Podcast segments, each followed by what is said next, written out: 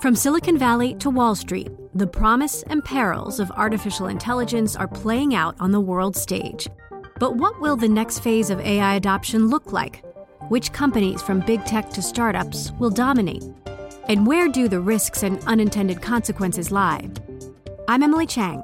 Join me at Bloomberg Tech in San Francisco, May 9th, to answer many of the industry's burning questions, alongside Snap's Evan Spiegel, Xbox President Sarah Bond, OpenAI's Brad Lightcap, top researcher Dr. Fei Fei Li of Stanford, and many more.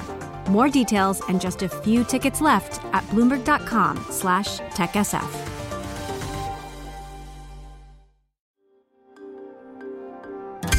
Le entregamos todo lo que necesita saber para comenzar el día. Esto es Bloomberg Daybreak para los que escuchan en América Latina y el resto del mundo. Buenos días y bienvenido a Daybreak en español. Es 15 de febrero de 2022. Soy Eduardo Thompson y estas son las noticias principales. El mercado reacciona con optimismo a las noticias provenientes de Ucrania. Medios rusos informaron que ese país ordenó a algunas de sus tropas regresar a sus bases después de completar simulacros, y el ministro de Relaciones Exteriores de Ucrania dijo que el trabajo diplomático de su país logró contener nuevas escaladas de Rusia, el cual ha negado en reiteradas ocasiones planes para invadir Ucrania. El canciller alemán Olaf Scholz se reunirá hoy con el presidente Putin. Ante esto, los futuros de Wall Street suben al igual que los mercados europeos, pero Asia cerró con pérdidas. La tasa de los bonos del Tesoro de Estados Unidos a 10 años sube al 2,04%, su mayor nivel desde 2019. El crudo cae y el Bitcoin avanza.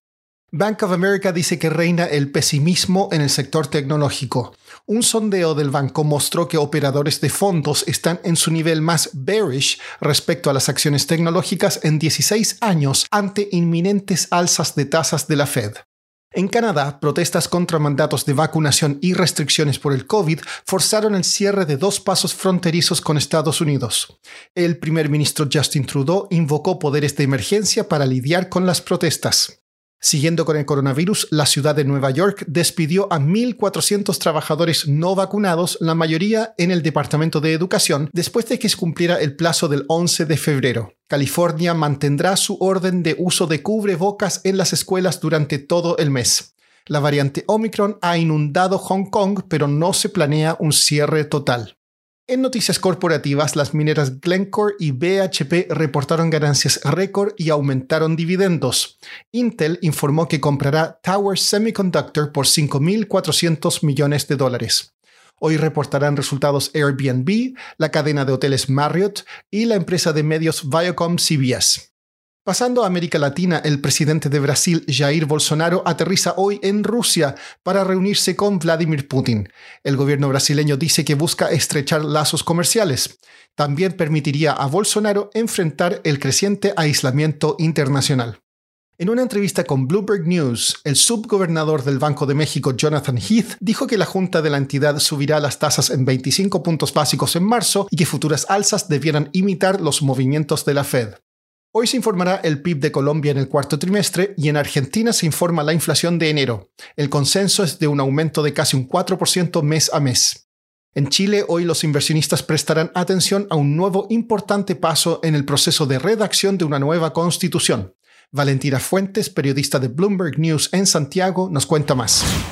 En el proceso de reescribir la nueva constitución en Chile, hoy día empiezan a tramitarse algunas normas o propuestas de normas en el Pleno de la Convención Constitucional. Recordemos este órgano de 155 miembros que todos los chilenos votaron para elegirlos el año pasado. Esta semana se votan algunas normas importantes como la que establece a Chile como un Estado regional, plurinacional e intercultural que otorga cierta autonomía política, financiera a cada región del país, pero no alcanza a ser este un sistema federal. También se votan eh, la creación de tribunales para comunidades indígenas, entre otras normas, esta semana. Todas estas normas obtuvieron al menos el 50% de los votos a nivel de comisiones temáticas en esta convención constitucional y el Pleno necesita un quórum de dos tercios eh, de los votos para que esas propuestas definitivamente puedan ir al borrador de la nueva constitución que posteriormente será sometido a un plebiscito nacional en la segunda mitad de este año.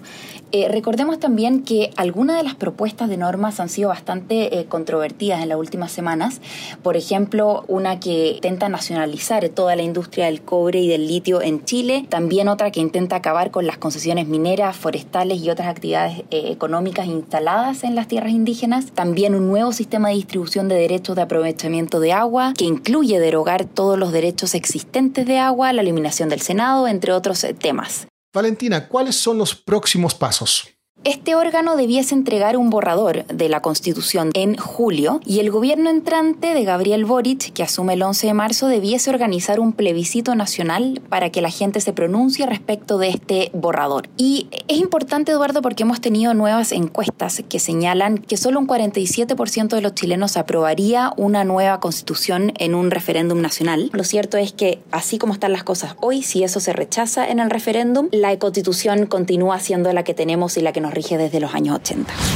Por último, crece la controversia en las Olimpiadas de invierno luego que se permitiera la participación de la patinadora artística rusa Kamila Valieva, a pesar de fallar una prueba antidrogas. Sus abogados dicen que la prueba falló debido a que la muestra fue contaminada.